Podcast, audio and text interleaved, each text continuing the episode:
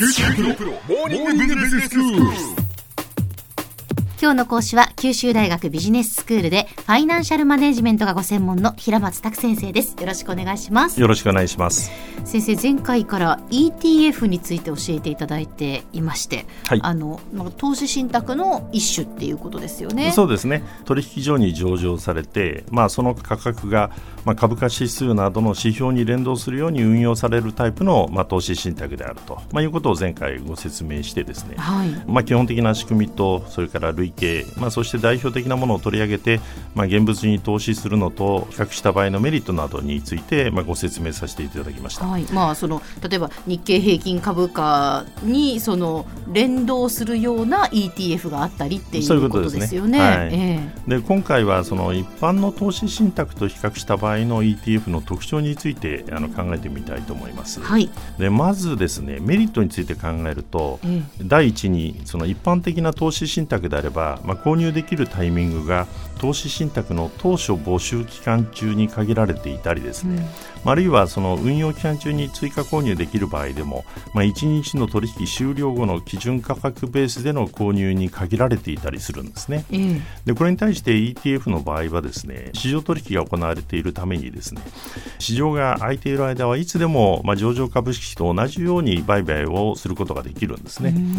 でそれに加えて一般の投資信託の場合には取引時点の基準価格がわからない状況で、まあ、購入や換金の申し込みをしなければならないんですけれども、ええ。まあ、ETF であればですね、えー指数の状況を見ながら、まあ、購入換金の申し込みが、まあ、できるという点でですね、まあ、あの透明性が非常に高いですね。はいはい。で同時にあの株式の取引と同様に指値注文とかですね、ええ。あるいはその信用取引といったこともできるという点でですね、まあ、利便性も高いということが言えるんですね。でまたその一般的な投資信託の場合にはですね、運用会社の専門家があらかじめ示した方針に基づいて、まあ、株式や債券などで、まあ、運用されるわけですが、まあ、実際にどの銘柄にどのような価格でどれだけ投資したかはですね別にあの時々刻々明らかになっているわけではないんですね。はい。でまた投資信託の価値を示す基準価格もですね、その日の取引が終了してからでないとまあわからないんですね。ええまたそれを調べるためにはですね、投資信託販売会社に問い合わせたりホームページを参照したりする必要があるんですね。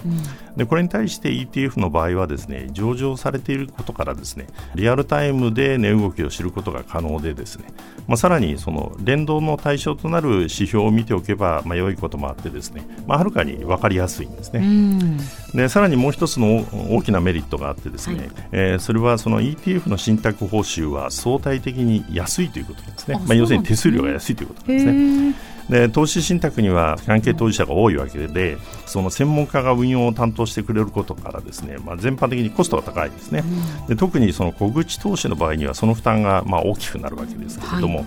でこれに対して ETF の場合はですねまず販売会社に支払う手数料というのがないんですね、うんそれから指数に連動させて運用するので、その銘柄を選択するためのその企業調査とかそういったことが必要にないわけですね。それから現物を拠出する方のその ETF ならばですね、運用期間中に中身の売買を行う必要もないんですね。まあ、したがってそういうコストもかからないわけですね。まあ、そういったことから、まあ、相対的に信託報酬が安くなっているわけですね。で投資信託の運用収益率が、まあ、全般的にそれほど高くない中で、まあ、こうしたその低コストというのは非常に大きなメリットとなっているわけですね。でまあ、もっと言えばですね銘柄を専門家が選択してですね運用するアクティブ運用っていうんですけれども、ええまあ、これをやったとしてもですねこうした指数に連動させてその運用するそのパッシブ運用に対してですね、ええまあ、成績がそんなに上回るというケースはそれほど多くないんですね。まあ、そういう意味から言うとコストが安く済むメリットっていうのは、ええまあ、非常に大きいということが言えるかと思います。はいまあ、以上がその ETF の、えー一般の投資信託と比較した時の、まあ、主なメリットなわけですけれども、うんまあ、デメリットはそんなに多くはないんですね。はいまずその購入の窓口についてですけれども、まあ、一般的な投資信託の場合には、まあ、銀行や証券会社、郵便局などの、まあ、幅広い金融機関が、まあ、販売会社となっていてですね投資信託の扱いをしていればどこでも購入することができるんですね。うんでこれに対して ETF の場合はですね基本的には証券会社に限られるんですね。はいまあ、ただ証証券会社に限られるんですけれども上場されているのでですね、まあ、通常どこの証券会社でもあの扱っているとまあ、いうあのことも一方であるんですね。で銀行などがですねこの ETF を扱わないのは特にその規制によるものではなくてですねまあ、あの ETF の場合は株と同様に取引所が空いている時間帯にですね取引がそのいつでも可能になっていることから、うん、逆にその株式の売買と同様のこうインフラが必要になるわけですね、はい、ところがその銀行などはあの株は売れないのに ETF の売買だけををするためにですね、まあ、そうした設備を整えるということに対してはやや消極的なためと、まあ、いうふうに考えられています。でもう一つはそのリスクについてなんですけれども、投資信託の説明の際に価格変動リスクや為替リスク、金利リスクなどさまざまなリスクがあることを、まあ、あのご説明したんですけれども、うん、まあ、ETF も投資信託の一種であることから同じように多くのリスクが存在するわけですね。はい、で特に特定の金融機関が発行するリンク債に投資する、えー、リンク債型の ETF の場合はですねその発行金融機関の信用状態が直接的にその ETF の価値に影響を与えるわけですね。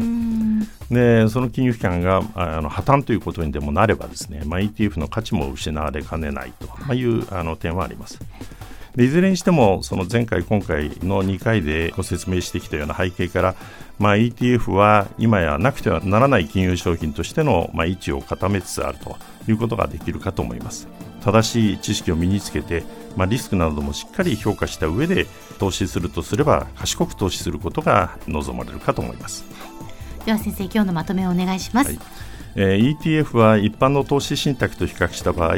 購入や換金に際しての透明性と利便性に優れており価値の変動がまあ分かりやすいというメリットがあります。えー、さらに信託報酬が少なくて済むなど、まあ、メリットが多い割に、まあ、デメリットは、まあ、それほどない、えー、商品となっていますでそれゆえ金融商品としての重要性を、まあ、増しているわけですが、まあ、投資にあたっては、えー、リスク性の商品であることには変わりありませんので、まあ、十二分な検討が必要なことは論を待たないということが言えようかと思います。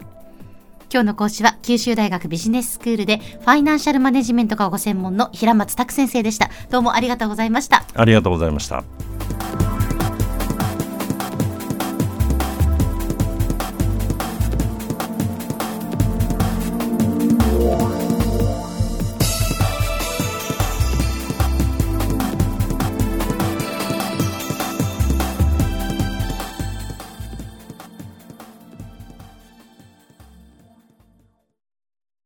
QT プロは通信ネットワーク、セキュリティ、クラウドなど QT ネットがお届けする ICT サービスです。九州中に展開した光ファイバー網を基盤に一番身近なビジネスパートナーとして九州の企業自治体の皆様をサポートします。詳しくは QT プロで検索を。